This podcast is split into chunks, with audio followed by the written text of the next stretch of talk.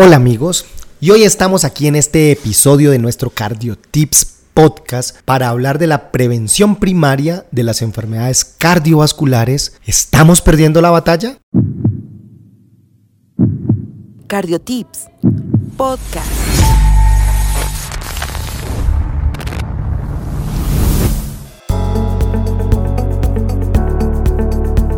Quiero compartirles esta charla que dimos en el decimotercer Simposio Internacional de Cardiología y Cirugía Cardiovascular del 2023, el pasado 16 de marzo en la ciudad de Cartagena, donde tuvimos la oportunidad de discutir académicamente y de hablar con muchos colegas y en este punto creo yo que al final de la presentación vamos a llegar a la conclusión que estamos perdiendo la batalla.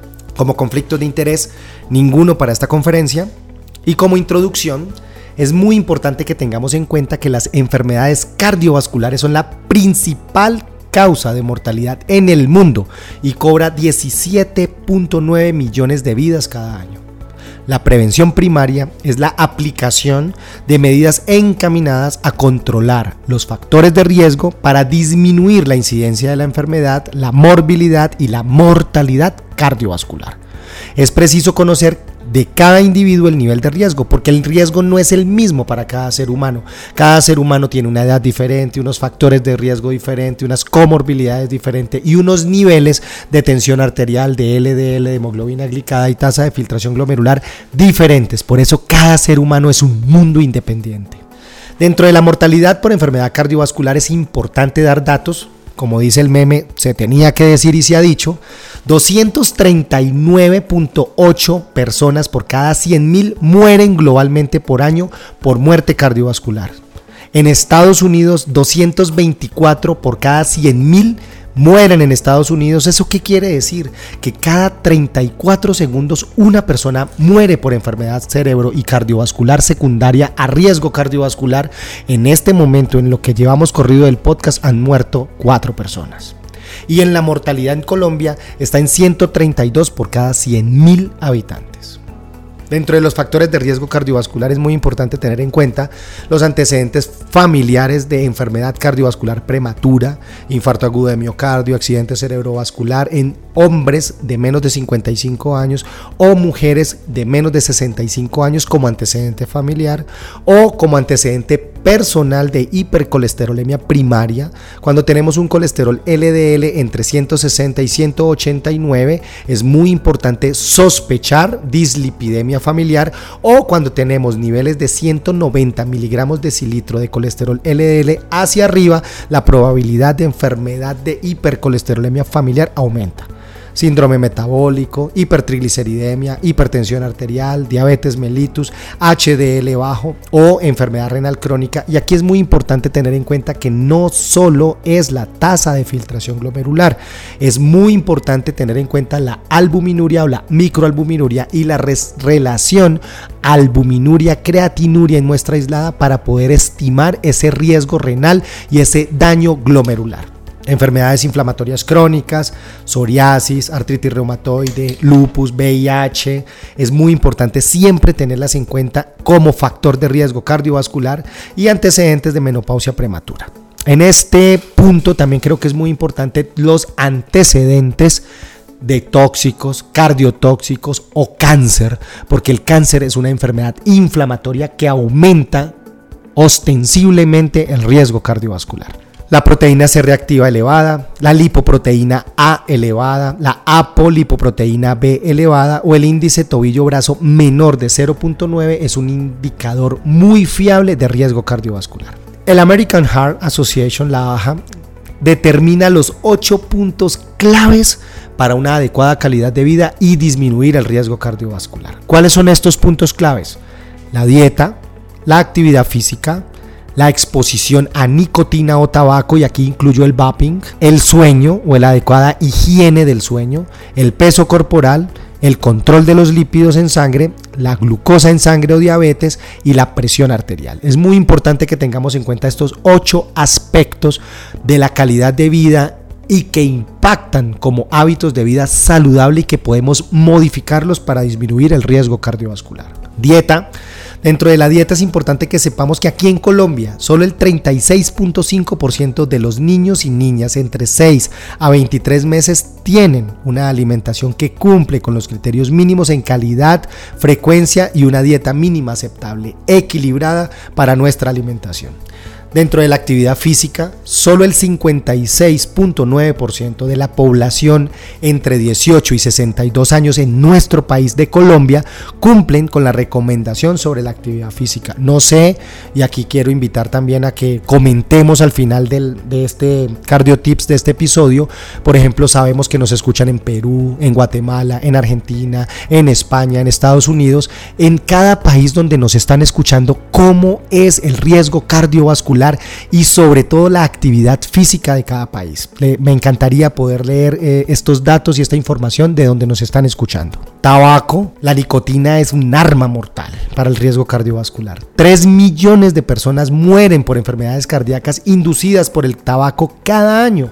La exposición pasiva causa 1.3 millones de muertes cada año y más del 80% del del 1.300 millones de consumidores de tabaco del mundo viven en países bajos y medianos ingresos.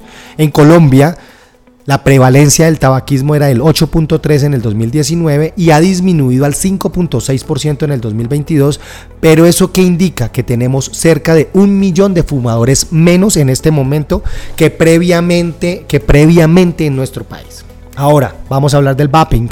En el 2018 cerca de 40 países prohibieron el uso de vaping en su territorio. Yo veo muchos muchachos hoy en día que van por la calle, están en el metro, están en el Transmilenio o en alguna parte con su vaping y creen que no es lesivo, pero estamos completamente convencidos en este momento de que 1.79 veces aumenta el riesgo de desarrollar infarto agudo de miocardio en los usuarios de cigarrillos electrónicos. Este es un dato también muy importante para que la población lo sepa. No tenemos en este momento una data para otras enfermedades como fibrilación auricular, como hipertensión arterial, como síndrome metabólico, accidente cerebrovascular, pero gradualmente estamos conociendo el impacto que tiene el vaping en el riesgo cardiovascular. Obesidad, el World Obesity Atlas del 2022 predice que mil millones, volvámoslo a decir, mil millones de personas en todo el mundo, incluidas una de cada cinco mujeres y uno de cada siete hombres, vivirán con obesidad para el 2030. Entonces eso es en nada. En siete años vamos a tener esta población y en Colombia 4.2% la tasa de niños obesos está aumentando. Y en los adultos la obesidad estimada para el año 2030 es del 29.3%. Así que si estás allá, eh, mira tu índice de masa corporal, tu perímetro abdominal y este es un marcador muy importante en riesgo cardiovascular. La diabetes, es una importante amenaza para la salud mundial, afecta a 425 millones de personas y se estima que la cifra general va a aumentar a 629 millones para el 2045 también es en nada. El tiempo pasa muy rápido. Vamos a estar en una pandemia dentro de muy poco tiempo de obesidad, diabetes, hipertensión arterial, síndrome coronario, falla cardíaca y con factores de riesgo que pudiésemos haber tenido la posibilidad de modificar. Desde el punto de vista fisiopatológico, la diabetes es una enfermedad cardiovascular y en Colombia representa una mortalidad del 34.18 por cada 100.000 personas. Es importante este dato, uno de cada 11 adultos sufren de diabetes tipo 2 en el mundo y es muy importante tener en cuenta que la relación del paciente prediabético también es muy, muy alta.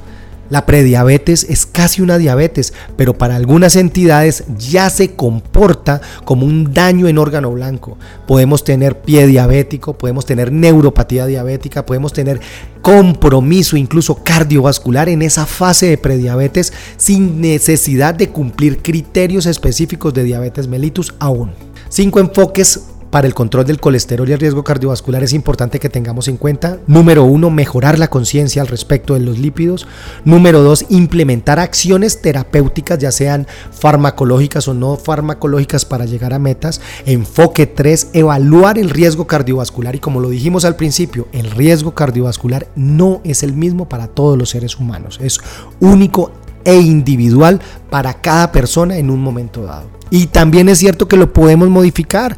Si bajamos cifras tensionales, si bajamos colesterol LDL, si hacemos actividad física, si cesamos el hábito tabáquico, si controlamos nuestro peso, nuestro nivel de glucosa y muchas otras cosas más, podemos disminuir ese riesgo cardiovascular. Es importante que sepamos que es modificable. En el punto 4 es tratar intensivamente los individuos de alto o muy alto riesgo cardiovascular. Y segundo, establecer una vigilancia de metas, porque las metas ya están establecidas, pero no llegamos a las metas en nuestros pacientes. 25.5% de los adultos en Estados Unidos tienen un colesterol LDL por encima de 130 y aquí también tengo que comentar que estuvimos el 6 de marzo en New Orleans, Estados Unidos y la alimentación occidental o la alimentación estadounidense es pollo frito, grasas por todos lados, hamburguesas con papas y, ese, y, es, y esa alimentación es la distribuida en forma global en donde tú pases, pero aparte de eso es la más económica. Uno va a pedir una ensalada o una pasta diferente, una ensalada César y cuesta dos y tres veces más que una hamburguesa de McDonald's. Creo que es importante también cambiar esa parte y limitar las barreras del acceso a una alimentación saludable. 4.4 millones de muertes son causadas por el colesterol LDL para el año 2019 en Estados Unidos. Ahora, es importante que tengamos en cuenta que tenemos bajo riesgo, riesgo moderado, riesgo alto o riesgo muy alto para control de metas del colesterol LDL. ¿Sí? Entonces, cuando tenemos un bajo riesgo, la meta es tener un colesterol LDL por debajo de 116 miligramos de cilitro. Cuando tenemos moderado riesgo cardiovascular, la meta es tenerlo por debajo de 100 miligramos de cilitro. Cuando tenemos alto riesgo cardiovascular, la meta es tenerlo por debajo de 70 miligramos de cilitro. Y cuando tenemos muy alto riesgo cardiovascular, la meta es por debajo de 55 miligramos de cilitro, aunque hay algunos grupos de muy, muy alto riesgo cardiovascular donde se está proponiendo metas incluso de 30 miligramos de. Para la hipertensión arterial es importante tener en cuenta que es el factor de riesgo cardiovascular más importante de todos los demás. Es factor de riesgo para falla cardíaca, para enfermedad coronaria, para accidente cerebrovascular, para enfermedad renal crónica, para enfermedad arterial periférica y para demencia vascular. Se estima que en el mundo hay 1.280 millones de adultos con hipertensión arterial y es el principal factor de riesgo para todas las demás enfermedades, incluso para muerte cardiovascular. Y se tiene una meta mundial de reducir la prevalencia de hipertensión en un 25% para el año 2025. Ojalá la cumplamos, pero como vamos, lo veo difícil. Dentro de la cascada del tratamiento de la hipertensión arterial es importante que tengamos en cuenta que en la base de toda esa gran pirámide está todos los pacientes hipertensos y de ahí vamos cambiando y modificando y seguimos los pacientes que conocen su enfermedad. No todos los hipertensos saben que son hipertensos y de ahí no todos los hipertensos llegan a una meta y un adecuado control con el tratamiento de esa, de esa hipertensión arterial y la última punta o pirámide de, esa, de esa gran pirámide es la adherencia. Los pacientes deben mejorar la adherencia, pero no solo al tratamiento farmacológico, sino a todas las medidas no farmacológicas para el control óptimo de la hipertensión arterial. ¿Y Colombia? ¿Cómo estamos en Colombia? ¿Estaremos perdiendo la batalla? Pues les suelto estos datos muchachos. 4 de cada 10 adultos sufren de hipertensión arterial. Casi la mitad de los adultos con hipertensión arterial desconocen que son hipertensos. Y uno de cada tres adultos en tratamiento por hipertensión no logra mantener cifras por debajo de 140-90. Es importante tener estos datos respecto a la hipertensión arterial y les comparto estas palabras tan bonitas que dice Dorairak Prabhakaran, es el copresidente de la World Heart Federation no sé si lo pronuncie muy bien, pero pues lo intento en, en mi árabe colombiano. La hipertensión es una enfermedad de tres paradojas. Suele ser fácil de diagnosticar, fácil de tratar y fácil de controlar. Sin embargo, en muchas partes del mundo está mal diagnosticada, mal tratada y mal controlada. Creo que tiene toda la razón, o al menos en mi país, Colombia, hace mucho, mucha realidad a lo que estamos viviendo respecto a la hipertensión arterial. Mensajes para llevar a casa. Es importante la implementación de diferentes estrategias dirigidas a abordar de manera eficiente la aterosclerosis en diferentes etapas a lo largo del curso de la vida humana.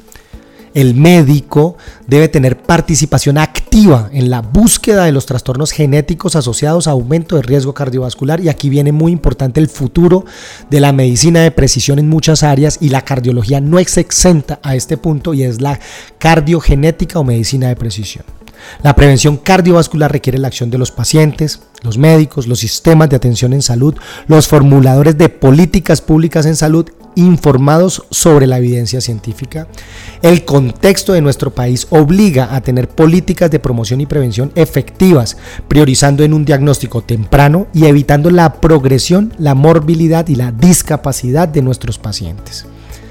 Estaremos perdiendo la batalla, ya ustedes mismos lo responderán, nos podemos seguir en todas las redes sociales.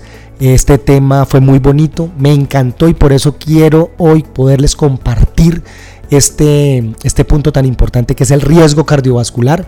Y recuerda, a cuidar el corazón hasta el último latido. Sigue al Dr. Conte en sus redes sociales, Facebook, Instagram, YouTube y TikTok.